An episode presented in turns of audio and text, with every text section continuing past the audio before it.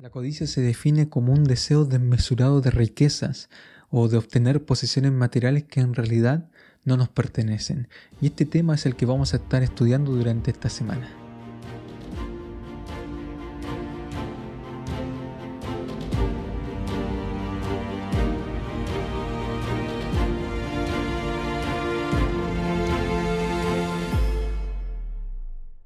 Todos, les habla el pastor Esteban Díaz, estoy contento por estar junto a ustedes, sean bienvenidos a Escuela Sabática Simple donde repasamos la lección y el tema de la lección de esta semana se titula Guárdense de toda avaricia. Este es un problema en realidad que afecta a todos los seres humanos porque tenemos esas tendencias pecaminosas. Dime tú si alguna vez no te ha afectado esta temática. Yo, yo creo que sí. Desde pequeño uno le puede afectar. Yo me acuerdo cuando era pequeño, para poder comenzar, y ustedes me pueden decir en los comentarios si le ha pasado, pero cuando era pequeño, a veces quería comprarme algunas cosas, no me daban la plata, y, iba a donde yo sabía dónde mi papá tenía el dinero, y iba y sacaba un billete de allí. Y después iba y me compraba las cosas que, que yo quería, inclusive a veces sacaba un billete grande eh, habían de distintos colores, uno no dimensionaba mucho los valores, pero sabía que habían ciertos colores que valían más y me compraba para mí y para mis amigos para poder compartir. Eh, pero en realidad tenemos ese deseo de obtener lo que nosotros queremos, ¿no? Y, somos codiciosos en realidad. Eh, entonces tenemos que recordarnos, y la lección de alguna manera nos da algunos tips para poder recordarnos de todo esto y nos muestra cuál es el efecto que produce en la vida de las personas cuando uno cae en la trampa de la codicia y se deja dominar por, este, por esta tendencia pecaminosa. Eso es lo que vamos a estar estudiando. Miren eh, lo que nos dice Lucas capítulo 12, versículo 15 en el versículo para memorizar. Y les dijo, cuidado, guárdense de toda avaricia, porque la vida del hombre no consiste en la abundancia de los bienes que posee. Miren qué sabio todo esto. La, la, vida del hombre no consiste en la abundancia de los bienes que posee. No se trata de acumular, no se trata de obtener, no se trata de tener siempre lo último, no se trata de cuántas cosas materiales nosotros podamos adquirir. La vida no se trata solamente de las cosas materiales, que es lo más tangible y que es de lo que la mayoría de las personas viven en este mundo. Se trata de buscar al Señor. Hay cosas que nosotros no podemos obtener mediante y nosotros no podemos ser considerados como seres solamente para poder producir, ganar y consumir. Hay una dimensión espiritual en la vida del ser humano, hay una dimensión social, afectiva, que, no nos pueden dar las muchas cosas que nosotros podamos obtener. No, no, lo, no lo pueden dar. Por eso debemos resguardarnos, ¿cierto?, de la codicia, porque para las personas muchas veces esto es el todo del hombre. No sé si a ti te ha pasado, no sé si a alguien le ha pasado, conoces a alguien que le ha pasado, puedes creerme allí en los comentarios, pero tenemos que tener cuidado de todo esto. Y bueno, para poder comenzar el estudio esta semana, vamos a tener una palabra de oración. Y la vez también estoy orando especialmente por aquellas personas que eh, me escriben, por aquellas personas que me dicen, pastor, necesito una oración por esto, por aquello. Yo estoy dispuesto a orar por cada uno de ustedes. Así que si te gustaría que orase por ti, no dudes en escribirlo en los comentarios, en mandarme un mensaje en directo para poder estar orando por las distintas situaciones que a veces surgen en la vida. Vamos a orar. Bendito Padre Celestial, te damos la gracia porque podemos estar ante tu presencia en primer lugar. Y también podemos aprender más de tu palabra y tener cuidado con estos puntos que son importantes, Señor, que nos afectan. Tenemos una naturaleza pecaminosa, tenemos tendencia a equivocarnos, Señor, a errar, pero queremos rogarte que tú nos puedas resguardar, que tú nos puedas cuidar, Señor que tu Santo Espíritu siempre pueda transformar nuestra vida, nuestro carácter por completo. Pedimos tu bendición ahora que vamos a abrir tu palabra. En el nombre de Jesús. Amén. Muy bien, si están con su Biblia, entonces vamos a ir repasando rápidamente el pecado definitivo o el pecado original. Y vamos a comenzar desde el principio, como nos enseña la lección. Eh, vamos a ir a Isaías. Y en el libro de Isaías capítulo 14, nosotros tenemos la caída de Lucifer, versículo 12 al 14, y dice así, si ustedes me siguen, ¿cómo caíste del cielo, lucero, hijo de la mañana? Derribado fuiste a la tierra, tú que debilitabas a las naciones, tú que decías en tu corazón subiré al cielo, en lo alto, junto a la estrella de Dios, levantaré mi trono, y en el monte del testimonio me sentaré, en los extremos del norte, sobre las alturas de las nubes subiré y seré semejante al Altísimo. ¿Qué quería Satanás? Quería ser semejante a Dios quería el trono de Dios. Sentarse a los lados del norte, en hebreo Safón, es sentarse directamente en el trono de Dios, porque siempre al norte está el trono de Dios. Entonces lo que Satanás quería es equipararse a Dios o reemplazar a Dios, codiciaba un puesto aún más grande que el que, el que él tenía y deseaba, de alguna manera, compartir la divinidad aquello que no poseía, aquello que no le pertenecía, aquello que no, no, no debería por qué tener, porque solamente Dios es lo más grande. Y acá dice que por esta causa Él cayó. Él cayó del cielo producto del pecado de la codicia. Y fue esa misma causa la que produjo en Eva, en Adán, ¿no? cuando dice que Eva codició comer del fruto, Satanás le traspasó aquello que él más deseaba. Seréis como dioses, seréis como Dios, conocedores del bien y del mal. Estarás por sobre la línea de Dios. Vas a ser semejante a Él. Y eso es lo que, eh, independencia, ¿no? Y eso es lo que el engaño en el cual cayó Eva, ¿no? Y en el cual cayó Satanás a sí mismo. Nosotros podemos leer acá en Patriarca Profeta lo siguiente acerca de la caída de Lucifer. Descontento con su posición y a pesar de ser el ángel que recibía más honores entre las huestes celestiales, se aventuró a codiciar el homenaje que solo debe darse al Creador, en vez de procurar el ensalzamiento de Dios como supremo en el afecto y la lealtad de todos los seres creados, trató de obtener para sí mismo el servicio y la lealtad de ellos, codiciando la gloria con que el Padre Infinito había investido a su Hijo, este príncipe de los ángeles que aspiraba al poder que solo era un privilegio de Cristo. Interesante lo que nos dice acá la palabra del Señor. En la lección de escuela sabática se nos señalan dos versículos, Efesios capítulo 5, versículo 5 y Colosenses capítulo 3, versículo 5, que se repite la misma idea. Dice así, porque sabéis esto, que ningún fornicario o inmundo o codicioso o avaro que es idólatra tiene herencia en el reino de Cristo y de Dios. Entonces lo que está haciendo el apóstol Pablo es comparar la codicia, la avaricia, con la idolatría. Eh, cuando se menciona esto de la idolatría, nos acordamos inmediatamente del primer mandamiento de Dios. No, no, no tendréis dioses ajenos y tampoco te harán ningún tipo de imagen. Y esto es interesante porque en la cultura del antiguo cercano oriente, en la cultura griega y romana, cuando uno revisa los dioses, eh, esto es lo mismo cuando uno ve la novela de American Gods, donde se habla acerca de los dioses americanos. Entonces, cuando uno revisa la cultura griega, se da cuenta de que había un dios para cada tipo de pecado o para cada tipo de deseo. Cuando uno revisa el antiguo cercano oriente, se da cuenta de que existía el dios de tanto de la lluvia, como el dios del deseo, ¿cierto? Como el dios de la sexualidad, como los dioses que eh, hacían o daban la prosperidad, ese era Baal, el dios de la prosperidad, por eso todo el mundo le seguía, porque todos querían ser prósperos. Es como que se vuelve a repetir la misma idea, es decir, todo el mundo quiere que le vaya bien. Exitismo, como estudiamos la, semana pasada.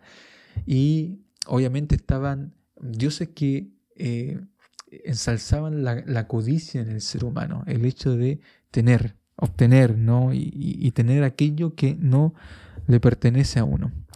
Entonces, nosotros podemos ver, ¿cierto?, que en la cultura general de estas antiguas civilizaciones y hoy en día también, porque podemos tener a nuestro Dios que es las riquezas y lamentablemente podemos caer en las garras de las riquezas. ¿no? Y el Señor nos dice que no podemos servir a, Dios, a dos señores, no podemos servir a Mamón, que son las riquezas, y a Dios, porque uno desechará uno o dejará uno y amará al otro. Entonces tenemos que decidir, no podemos servir a dos señores. Pero en el pensamiento actual se resalta esto porque tenemos que obtener más, tenemos que eh, aventurarnos, aventurarnos, ¿cierto?, en nuestro deseo de adquirir más posesiones. Y finalmente, uno se puede preguntar cuándo o cuánto es suficiente en el obtener. Y se transforma como en un vicio, ¿no? Porque cuando yo tengo un Dios que es la riqueza, eh, tengo que servirle, tengo que esclavizarme ante este Dios y tengo que adorarlo constantemente. En la, ¿Y cómo lo adoro? Obteniendo más y obteniendo más. Se transforma como en un vicio, ¿no? Eh, y, y, la pregunta es, ¿cuánto es suficiente? ¿Hasta cuándo yo paro? ¿Cuándo ya uno puede decir, ya es suficiente, gané lo bastante? Y la verdad es que nunca es suficiente. Nunca es suficiente obtener más. Nunca es suficiente parar, es como una droga, ¿no? ¿Cuánto es suficiente cuando uno tiene algún tipo de vicio? Nunca es suficiente. ¿Cuánto es suficiente alcohol? ¿Cuánto es suficiente tabaco? ¿Cuánto es suficiente marihuana? ¿Cuánto es suficiente en las riquezas? ¿No? ¿Cuánto es suficiente en la sexualidad cuando uno está adicto, ¿cierto? En la pornografía. ¿Cuánto es suficiente? Siempre se quiere ir más allá y muy pocas veces uno puede parar cuando ya le sirve a estos tipos de dioses cuando ya cierto se vuelve idólatra. Entonces la codicia es equiparable a la idolatría, como nos menciona el apóstol Pablo, porque nunca es suficiente. Y a eso le dedicamos tiempo, le dedicamos nuestra atención, le dedicamos nuestra fuerza, y a lo que le dedicamos tiempo se transforma finalmente en nuestro Dios. Y ese es el peligro del cual nos está hablando la lección de escuela sabática, porque Satanás no pudo parar. No, pudo, a pesar de que tenía muchas cosas, deseaba el trono de Dios hasta que intentó arrebatarle el trono a Dios. Entonces, no, nunca fue suficiente y todavía no es suficiente para él, por eso todavía está en enemistad con Dios. Miren lo que dice 1 Timoteo capítulo 6 versículos 6 y 7, porque tenemos que reguardarnos de todo esto. ¿Y esto cómo nos puede ayudar? Pero gran ganancia es la piedad acompañada de contentamiento, porque nada hemos traído a este mundo y sin duda nada nos podremos sacar. Quizá si pensáramos de esta manera sería mejor para cada uno de nosotros, ¿no? No hemos traído nada de este mundo y tampoco nos llevamos nada. Entonces, ¿cuál es el afán de obtener más? ¿Cuál es el afán de codiciar, de, de tener más ganancias? Ninguno. No, no tiene sentido en realidad si finalmente no nos vamos a llevar nada. Y tenemos que tener cuidado porque esto puede afectarnos no solamente a nosotros de manera individual, sino también a toda una familia e inclusive a toda una nación. Miren lo que pasó en Israel con el, con el codicioso de Acán. ¿Qué nos dice acá? ¿Cuál fue el pecado de, de Acán? Vamos a ir a Josué capítulo 7. Y en Josué capítulo 7 nosotros conocemos la historia. Los israelitas habían ganado la batalla contra Jericó, habían derribado los muros de Jericó y tenían que ir a conquistar una ciudad pequeña que era Jai. Dijeron, bueno, no es... ¿Para qué vamos a ir todos? ¿Para qué nos vamos a desgastar todos? Vamos unos 3.000 nomás y vamos a conquistar esta tierra. Y cuando se enfrentaron a ellos salieron corriendo. Entonces Josué se espantó y dijo, ¿por qué, Señor? Ahora todos nuestros pueblos van, se van a dar cuenta que en realidad no somos un pueblo fuerte, de que tú no estás con nosotros. ¿Qué pasó? Entonces, cuando le estaba reclamando al Señor, el Señor le dijo, bueno, cuidado, porque alguien tomó del anatema. Anatema significa la maldición. Ese pueblo Jai estaba maldito, eh, Jericó estaba maldito, no podían tomar nada de aquello. Y todo lo que tenían que tomar, todas las riquezas tenían que ser llevadas al templo de Jehová, es decir, al santuario de aquel tiempo. Todo le pertenecía a Dios y nadie podía quedarse con ningún tipo de posesión. ¿Y qué hizo Acán? Tomó. Por eso el pueblo eh, cayó ante Jai que era un pueblo pequeño, no era comparable a Jericó, pero estaba maldito porque habían tomado de la maldición. Entonces Acán dice lo siguiente, dice así, Acán respondió a Josué, verdaderamente yo he pecado contra Jehová, el Dios de Israel, y he hecho así y así. Contó todo. Pues yo vi entre los despojos un manto babilónico muy bueno de 200 ciclos de plata y un lingote de oro de 50 ciclos de peso, lo cual codicié y tomé Ahora está escondido bajo la tierra en medio de mi tienda y el dinero está debajo. Y se confesó acá. Codicié y finalmente lo llevé a una acción y lo tomé. Me quedé con el manto babilónico, me quedé con esos lingotes de oro, esos ciclos de plata, lo escondí debajo tierra, nadie se dio dar cuenta, pero Dios se dio cuenta. Dios había mandado explícitamente de que no tomaran nada, de que eso era el anatema, y lamentablemente por, la, por, esta acción de Acán, el pueblo sufrió una consecuencia y perdió esa batalla. ¿Y cuáles fueron las consecuencias para Acán por haber tomado de esto? Y esto es muy importante porque uno lo tiene que tomar en el sentido, porque uno puede decir, oye, pero qué duro, qué drástica la decisión, pero uno tiene que tomarlo en el sentido de que era grave la situación porque el pueblo se estaba enfrentando a todo Canaán, a las distintas naciones que habían, y para poder ganar la batalla tenían que estar completamente consagrados, porque si no estaban con Dios, no iban a poder vencer, no iban a poder conquistar la tierra, no iban a obtener la victoria. Y no iban a ser un pueblo justo que el Señor usara para poder castigar a todas estas naciones idólatras. Entonces tenían que estar completamente consagrados, tiene que ver con honrar al Señor, tiene que ver con serle fiel a Él, tiene que ver con glorificar a Él y tiene que ver, ¿cierto?, con que su pueblo es un pueblo apartado. Entonces conocemos la historia, ¿no? Llamaron por tribus, llamaron por familias, llamaron, ¿cierto?, a la familia de Acán y finalmente lo apedrearon a él y a toda su familia. Versículo 25. Allí le dijo Josué, porque nos has turbado, que Jehová te turbe en este día. Entonces, hay que resguardarse, hay que tener cuidado, hay que tener precaución de todo esto. Miren lo que nos dice acá la lección de escuela sabática. Sin embargo, en este caso, esta shamat, codiciar, era una mala noticia. A pesar de la orden de no saquear para sí las ciudades capturadas, Acán hizo exactamente eso y desprestigió a toda la nación, a todos. Entonces uno podría pensar, bueno, pero quizás Acán tenía un justificativo. Lo codicié y a veces colocamos excusas, ¿no? Tratamos de autojustificarnos y somos rápidos para poder justificar nuestras acciones. Lo codicié porque tenía que cuidar a mi familia, realmente me hacía falta un poco más de recursos. Eh, lo hice porque eh, fue solamente una vez nomás y, es algo pequeño en comparación con todas las posesiones que, que se llevaron a Israel. Tengo necesidad en mi familia. En realidad todos lo hicieron. Hay otros que también robaron, pero en este caso nadie más lo hizo, solamente fue él. Entonces, ¿cuál es el problema? De que no podemos autojustificarnos frente a estos errores. Tenemos que tratar de ser íntegros, como estudiamos la semana pasada. Tenemos que tratar de ser leales al Señor en todo sentido. Entonces no hay justificación, por más pequeño que sea.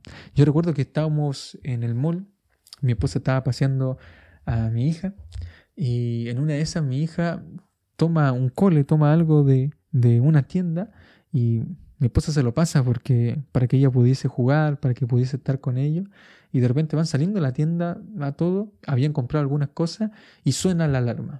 Mi esposa ya se había olvidado de que le había pasado eso a la niña. Y, resulta que sonó la alarma, revisaron todas las cosas, la boleta, no, no, era, no, era un problema de esto, nadie sabía por qué sonaba, finalmente la dejaron ir. Entonces a medida que iba avanzando, se dio cuenta de que en el coche estaba ese, ese cole, eso que pertenecía a la tienda y que no se había pagado. Y rápidamente uno podría pensar, bueno, ya pasó ya, ya pasé. Nadie se dio cuenta, es algo pequeño, es algo diminuto y ya está, ya. ¿Qué más vamos a hacer? Ya se lo llevó. Pero en realidad nosotros tenemos que ser íntegros y tenemos que cuidarnos en nuestra vida. Entonces lo que hizo mi esposa fue ir de nuevo hasta hacia, hacia, la tienda, hablar con el guardia y decirle, mire, mi hija sí, se llevó esto, disculpe y devolverlo. Y realmente se sorprendió el guardia porque ¿quién hace eso hoy en día? Son pocas las personas que en realidad hacen porque uno dice, bueno, es tan pequeño y, la tienda es tan grande y ¿qué, ¿qué, les va a importar eso pequeño? Pero en realidad tenemos que tratar de ser íntegros y no podemos, ¿cierto?, tener algo, no podemos codiciar algo, no podemos tener riquezas que no nos pertenecen a nosotros. Ese fue el problema del campamento, ese fue el problema de Acán. Y eso le trajo consecuencias a todo Israel y obviamente también le afectó a su propia familia. Sigamos avanzando. Ese es el problema también de Judas. Y tenemos otro ejemplo en el día miércoles que nos habla de Ananías y Zafira. Judas era el más codicioso de todos, nos dice en Juan capítulo 12, versículo 1 al 8, cuando fue la mujer y derramó el vaso de alabastro, un perfume carísimo que costaba un año entero de trabajo, y Judas dice, eh, había con todo este, con todo el recurso que se usó para esto, se hubiese comprado, se hubiese dado a los pobres, ¿no? Y en realidad era una hipocresía tremenda de parte de Judas, porque él lo que hacía era robar de la bolsa que los discípulos llevaban. O sea, era un hombre codicioso y por unas pocas piezas de plata vendió al Señor Jesucristo. O sea, realmente el hombre tenía este pecado en su vida. O sea, y tenemos que resguardarnos todo eso. A pesar de eso, el Salvador no rechazó a Judas, él le dio la bienvenida. Judas tuvo el privilegio de ser parte de los doce discípulos, así como muchos hemos tenido el privilegio de, por ejemplo, nacer en una cuna cristiana, escuchar acerca de los principios del Señor valores que nos enseñaron nuestros padres, eh, educarnos en un colegio con valores cristianos, qué sé yo, ¿no? La vida personal de cada uno de nosotros. Pero finalmente tenemos que cuidar nuestro corazón porque podemos caer en la trampa de la codicia, como la cayó Judas, y podemos, eh, y al no vencer un pecado, ese pecado nos vence a nosotros. Y este pecado es grave, porque es la idolatría, es servir, es ser esclavo de, de los bienes, de las posesiones materiales. Entonces lamentablemente Judas cayó. Y miren lo que nos dice acá el deseado a toda la gente acerca de esto. El Salvador no rechazó a Judas, le dio un lugar entre los doces, le confió realizar la obra de un evangelista, lo dotó de poder para sanar a los enfermos y expulsar a los demonios, pero Judas no llegó al punto de entregarse por entero a Cristo. Como no venció el pecado, el pecado lo venció a él. Entonces nosotros tenemos que resguardarnos de todo esto y tenemos que vencer en la vida. Tenemos que luchar, ¿cierto?, contra nuestras tentaciones, contra nuestros impulsos pecaminosos y lograr vencer todo esto. Algo similar le pasó también a Ananías y Zafira. Conocemos la historia que está en Hechos capítulo 5, versículo 1 al 11. Ananías y Zafira eran un matrimonio que realmente al ver cómo el Espíritu Santo se había derramado en los discípulos y todos vendían sus cosas y la entregaban y todas tenían las cosas en común, decidieron vender una casa, una propiedad. Pero cuando vendieron la propiedad, llegó el momento del arrepentimiento, es decir, querían donar todo, pero se dieron cuenta que era mucho dinero, pero dijeron, ya nos comprometimos con todo. Eh, entonces dijeron, vamos a decir que, vamos, que entregamos todo, pero en realidad nos retenemos parte del todo. Entonces entregaron una parte diciendo que habían entregado todo, pero se retuvieron una parte. ¿Quién sabía esto? El Espíritu Santo, el Señor. ¿Y cuál fue la consecuencia de todo esto? Porque finalmente la codicia les ganó. Es que, chuta, no, no. Cuando uno hace un compromiso con el Señor, tiene que cumplirlo fielmente. Es que, pucha, pero, pero es tanta plata, es tantos recursos, pero ya me comprometí. Pero bueno, voy a hacer, ¿no? Hipocresía. Si hay una de las cosas peores en la vida, es la hipocresía también. Y, fueron hipócritas porque dijeron que habían entregado todo y en realidad no lo habían hecho. Entonces pasó que Pedro confrontó a Ananías y este tuvo que decir la verdad. Vendiste en tanto, sí, lo vendí en tanto, entregaste tanto, ok. Por esta causa, porque has pecado no contra los hombres, sino contra Dios, cayó en el suelo. Después llegó la esposa Zafira y también cayó en el suelo. ¿Por qué? Porque la codicia siempre va a ser fuente de perdición, siempre va a ser fuente de muerte a aquel que se deja dominar por ella. Tenemos que resguardar nuestro corazón, tenemos que resguardarnos. No podemos seguir el camino de Satanás, no podemos seguir el pecado por el cual Satanás cayó. Y tenemos que resguardarnos. Bueno, entonces, ¿cómo podemos vencer la codicia para ya ir finalizando? Miren lo que dice 1 Corintios capítulo 10 versículo 13, nos dice así, no os ha sobrevenido ninguna tentación que no sea humana, pero fiel es Dios que nos dejará ser tentados, que no nos dejará ser tentados más de lo que podáis resistir, sino que dará también, sino que dará también, cierto, con también con la tentación la salida, para que podáis soportar la tentación. Entonces la lección de escuela sabática nos da algunos consejos que pueden ser útiles para cada uno de nosotros, para que no nos perdamos como Judas, como Ananías y Zafira, para que reguardemos nuestra vida espiritual, para que nuestra familia no sufra consecuencias graves, para que nuestra vida no sea arruinada producto de la codicia, de estar siempre queriendo los bienes ajenos, de aquellos que no nos pertenecen, aquello que no es nuestro, finalmente, ¿cierto? Que no lleguemos a robar, como dice la palabra del Señor. Entonces, en primer lugar, dice acá, tomar la decisión de servir a Dios y depender completamente de Él. Y al ser parte de su familia, elijan hoy a quién servir, que yo y mi casa serviremos al Señor. En segundo punto, debemos orar diariamente e incluir Mateo 6:13. No nos deje caer en tentación, sino líbranos del mal, porque tuyo es el reino, el poder y la gloria por todos los siglos. Cuando sientas codicia por algo que sabes que no deberías tener, ora por ello, reclamando las promesas de la Biblia para obtener la victoria. Y tercer punto, estudiar la Biblia en forma regular. En mi corazón he guardado tus dichos para no pecar contra ti, dice Salmo 119, versículo 11. La única manera para poder resistir la tentación es siempre acudir a Dios en oración. Y a veces tenemos que pasar minutos, horas, noches enteras para que podamos vencer la tentación, para que nuestra vida no sea arruinada, para que nosotros finalmente no nos perdamos como se perdió Ananías y Zafira, como se perdió Judas y cómo se perdió Satanás, producto de dejarse dominar por la codicia que solamente nos va a traer consecuencias graves para nuestra vida. Querido amiga, amiga que me estás oyendo en este momento, espero que el Señor te bendiga grandemente, que podamos resguardarnos de esta idolatría, de este ídolo que lo único que hace es esclavizar a las personas. Que el Señor nos ayude a cada uno de nosotros. Un fuerte abrazo. Nos estamos viendo la próxima semana.